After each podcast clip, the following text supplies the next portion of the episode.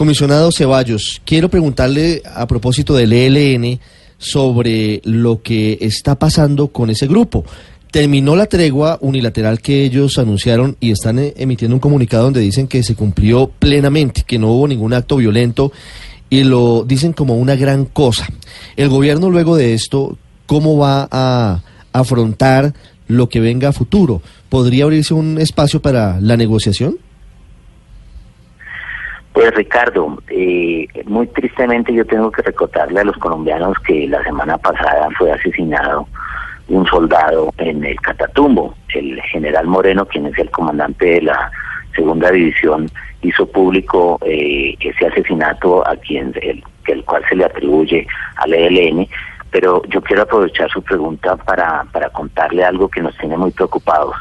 Y resulta que la Fiscalía General de la Nación eh, y el cuerpo élite de la policía, quienes son quienes hacen seguimiento a la implementación del acuerdo eh, que celebró el gobierno del presidente Santos con, con las FARC y acuerdo que está bajo la responsabilidad en su implementación del gobierno del presidente Duque.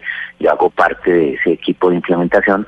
Tenemos una preocupación grande porque eh, la Fiscalía ya ha eh, dictado varias órdenes de captura por supuestos asesinatos del ELN contra líderes sociales, seis en, en total, y doce asesinatos contra combatientes de las FARC. Eso tiene muy preocupado al gobierno del presidente Duque porque ya hay eh, órdenes de captura, en el caso de los líderes sociales hay 18 órdenes de captura y 26 órdenes de captura contra el ELN por crímenes supuestos contra miembros eh, de la eh, ex guerrilla de las FARC. Eso es una muy mala noticia porque preocupa que en la implementación de los acuerdos con las FARC el accionar del ELN esté interrumpiendo y perturbando esta implementación que debería ser pacífica.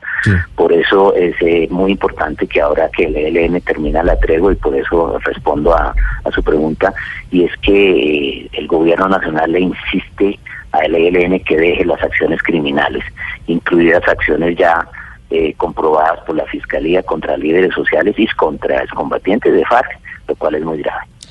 Es muy grave, Primero, quiero preguntarle por el caso del Catatumbo. ¿Está confirmado que a ese militar lo mató el ELN?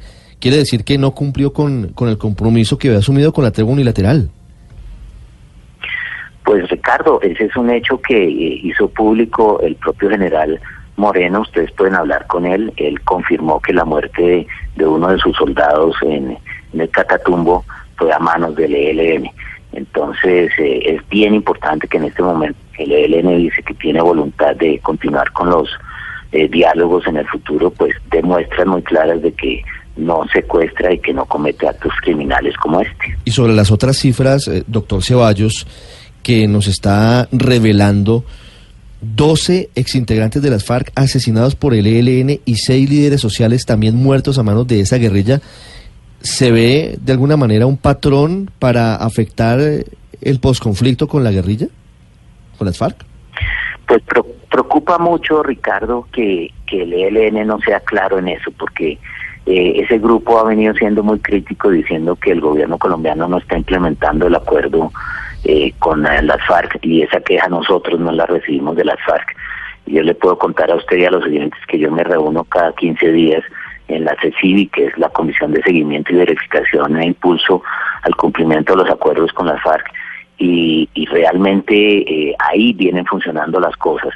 Ha habido estos cuatro meses con el doctor Achila, hemos trabajado de la mano con la ministra del Interior y el presidente Duque para que ese proceso se tenga una implementación eh, rápida y eficaz eh, y contundente. Y uno ve con una gran preocupación que estas personas, algunos miembros del ELN, estén queriendo, como se dice popularmente, pescar en Río Revuelto y aprovecharse de la circunstancia del desarme de muchos miembros, exmiembros de las FARC, eh, y los estén asesinando. Esta información que, que estoy revelando es una información eh, de la Fiscalía General de la Nación, no es una hipótesis de trabajo.